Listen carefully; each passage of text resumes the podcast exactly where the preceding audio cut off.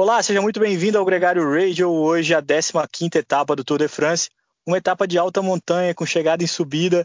E o que a gente está mais acostumado a ver nesse Tour de France aconteceu novamente. A dupla eslovena Pogacar e Primoz Roglic sentenciaram a etapa, vitória do mais jovem, vitória do camisa branca Pogacar, liderança do Primoz Roglic que acentua sua vantagem sobre os outros rivais. Um dia para os colombianos esquecerem o Egan Bernal caiu da terceira para a décima terceira posição na classificação geral, uma decepção muito grande pelas pretensões dele, pelas pretensões da Ineos e também o abandono do Sérgio Guita, que estava ali entre os 15 melhores da classificação geral, que ajudava a F-Education a ficar com a melhor equipe da competição. Pena, né, Nicolas, o abandono dele nesse dia muito triste para os colombianos.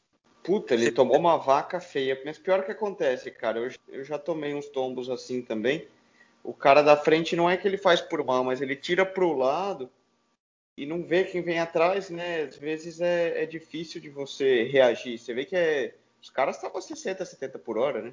Os dois estavam olhando para trás, ele dá aquela tirada e vlap, e lambe o cara. E depois ele caiu de novo no, numa rotatória.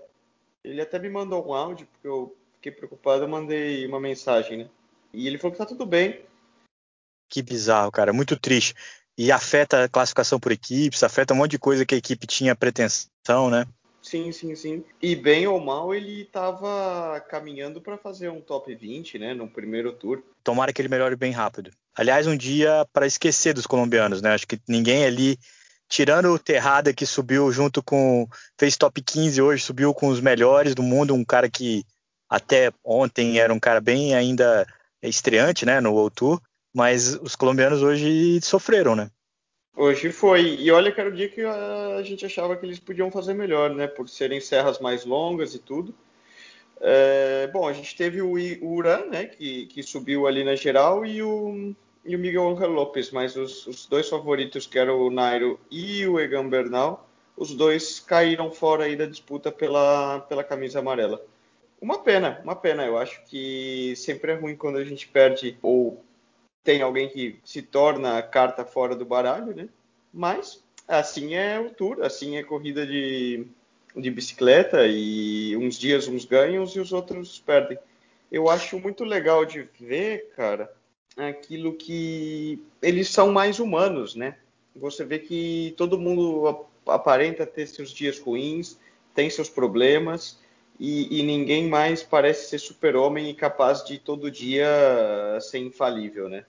É por isso que muitas vezes os franceses preferem os que perdem, né? Porque mostram essa fragilidade, né? Mostram essa capacidade de, de sofrer, de ter um dia ruim e humanizam de fato os grandes ídolos. É a sina do pupu, né? Do pulidor. Eles chamam isso de panache, que o francês gosta. Ele gosta do corredor com panache, agressivo, sofredor, é, que dá a volta por cima, tem dificuldade.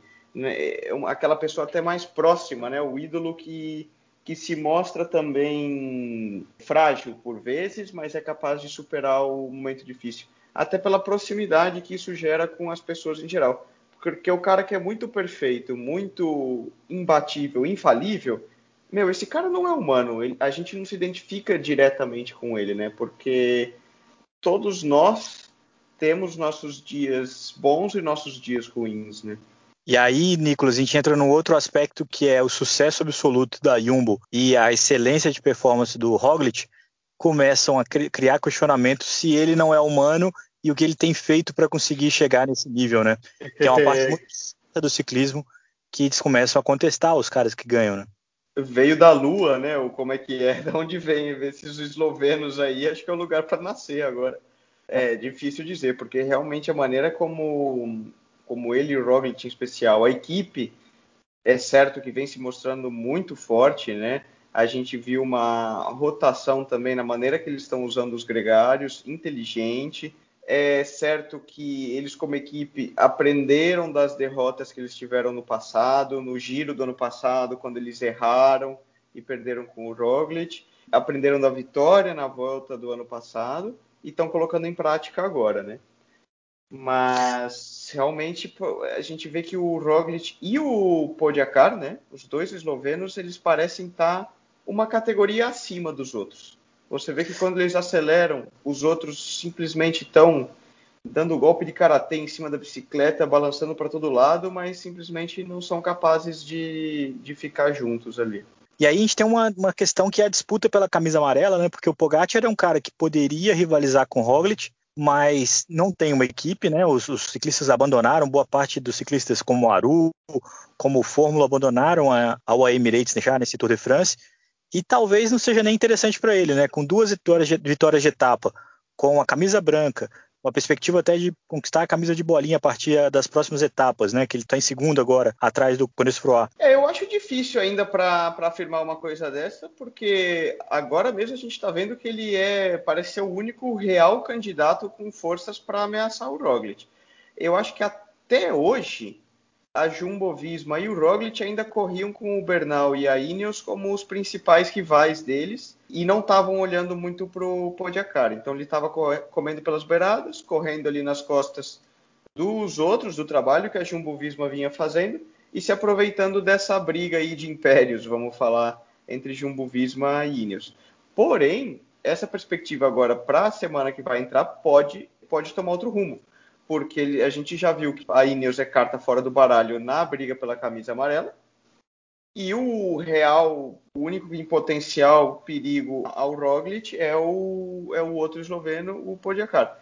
Como ele vai correr, com qual agressividade, qual vai ser a postura que ele vai tomar de justamente, será que eu me contento com fazer segundo, ganhar a camisa branca e ganhar as bolinhas? Ou será que ele vai tentar ir para cima e atacar e almejar uma amarela?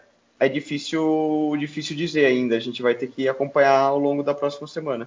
A gente tem etapas bem duras até lá, né? Inclusive a etapa 18, que é uma grande expectativa, porque tem muitas montanhas e muita altimetria acumulada, mas a decisão é um contrarrelógio em escalada, onde quem tiver mais perna para subir vai subir mais rápido. Isso é uma redundância, uma coisa meio óbvia, mas é onde o Pogacar pode ele mesmo brigar contra o Roglic. Imaginando o que, que pode acontecer, quanto menos tempo ele conseguir perder e conseguir arrastar essa disputa para a crono escalada, ele pode sim tentar alguma cartada final na vigésima etapa do Tour de France. Até lá, eu acho que ele não vai tentar, ele não tem perna para isso, porque o Roglic está muito absurdamente mais forte, como toda a equipe de Jumbo Visma. Hoje o Wout van Aert, para mim, foi alucinante. Ele, ele quebrou o Bernal, ele quebrou o Nairo Quintana, puxou o pelotão até 8 km para o final e num ritmo assustadoramente largou a Jumbo Visma com ainda o Dumoulin, o Sepp Kuss, o George Bennett, com três gregários ainda trabalhando para o Primus Roglic. Foi, é, para mim, o cara mais impressionante na etapa hoje que fez o Wout van Aert. Para mim também. Eu estou impressionado. Que é um, você que é o cara do, das estatísticas, aí um curious stats, como você fala. Eu estava agora olhando como que está a classificação geral e o Wout van Aert, por incrível que pareça, ele está entre os 25 da classificação geral, é. Um cara que não é escalador, não é nada, mas ele está aí. Para mim, o Roglic está muito forte e tem grandes chances aí de fechar como campeão do Tour de France, mas eu acho que como atleta de maneira geral, o cara mais forte dessa competição é o, é o Wout van Aert. E ele subiu hoje, depois de deixar a equipe na, nessas condições com 8 km para meta, ele subiu no grupo do Bernal, chegou junto a 7 minutos do vencedor, um golpe moral ainda maior de autoridade dele e da equipe, ficando na roda do ciclista que era o principal rival do Roglic, que hoje teve um dia péssimo para esquecer, caiu da terceira para a décima terceira colocação. Ainda é um dos grandes ciclistas da atualidade, a gente não pode é, execrar o cara que está tendo um tour relativamente ruim. O Bernal decepcionou muito, decepcionou muito hoje. Alguma coisa deu muito errado na preparação dele. É diferente de não conseguir acompanhar o ritmo do Roglic. Ele está perdendo enquanto ainda tem muita gente no pelotão. Hoje ele descolou, ainda estava todo mundo lá. Eu espero só que ele consiga recuperar o que ele tinha, né? Recuperar o momento dele para voltar nas próximas brigas, porque esse tour já era, Nicolas. É, dá a volta na panqueca, né? Como o pessoal fala. Virar a tapioca. Mas, gente, eu, eu sempre gosto de lembrar a gente tem muita mania de criticar e falar que o cara decepcionou e que isso e aquilo, mas o Bernal tem 22 anos, né? Ele ganhou o Tour do ano passado, mas ele é um moleque muito novo. O futuro que ele tem pela frente e foi colocado uma pressão nas costas dele como se ele fosse a maior estrela do ciclismo imbatível e fosse um cara com uma experiência e uma bagagem que ele não tem. Se você falasse com que um cara de 22 anos ia ganhar o Tour de France, você fala, ah, surreal. Então, pés no chão. Eu acho que a questão aí da, da preparação dele, talvez não é que ele esteja pior do que no Tour do ano passado, mas pode ser uma questão muito mental, né? Você correr com a pressão de ser o campeão e ser o líder é muito diferente de, amigo, eu tô aqui para fazer o que der e, e vamos ver até onde a gente chega. E eu tenho certeza que ele vai sair desse Tour de France muito mais forte, não fisicamente, mas mentalmente. Saber lidar com a derrota, dar a volta e, e essa pressão que foi gerada, talvez por ele mesmo, por la mídia, pela equipe, aí nós não sabemos, só ele. Não, só o momento que a equipe considera deixar o Froome e o Thomas fora para tentar fazer com que ele ganhasse o Tour novamente, isso põe uma pressão muito grande no garoto. A pressão sobre ele foi intensa até pela fragilidade né, dos outros dois campeões do Tour de France que a Ineos tinha no, no pacote. Curiosamente, os dois hoje, o Kirsfom postou uma foto dele do Thomas rindo hoje no Instagram, antes mesmo do final da etapa, uma clara provocação aí ao, ao drama que a Ineos vive no Tour de France, algo que os dois não tem mais nada a ver com isso, principalmente o Froome que vai sair da equipe no final desse ano. Pena, é, na minha opinião, desnecessário, né? Desnecessário, é, sem entrar na polêmica.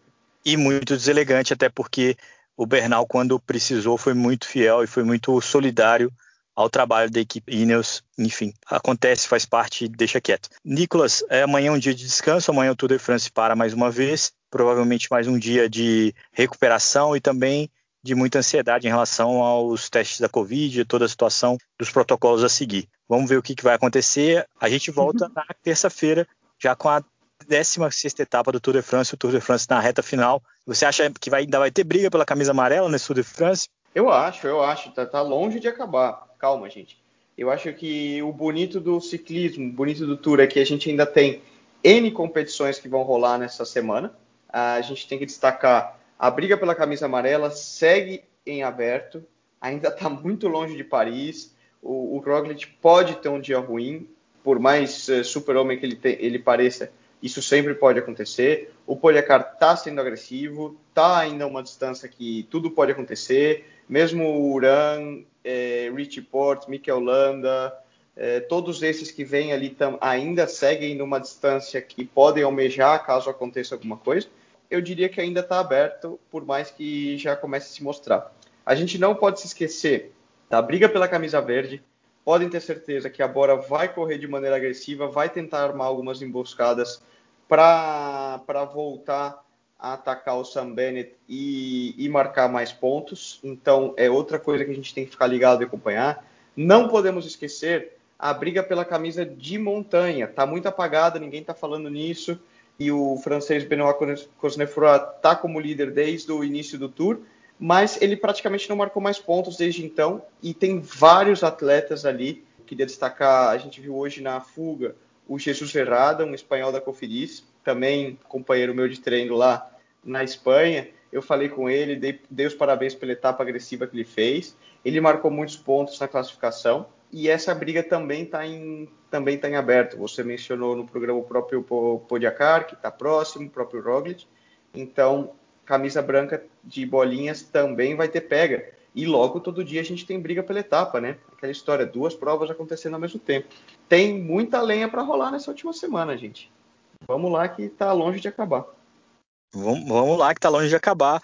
Um grande abraço para todo mundo, um ótimo domingo. Fique ligado porque a gente aqui vai ter ainda muitas emoções para contar.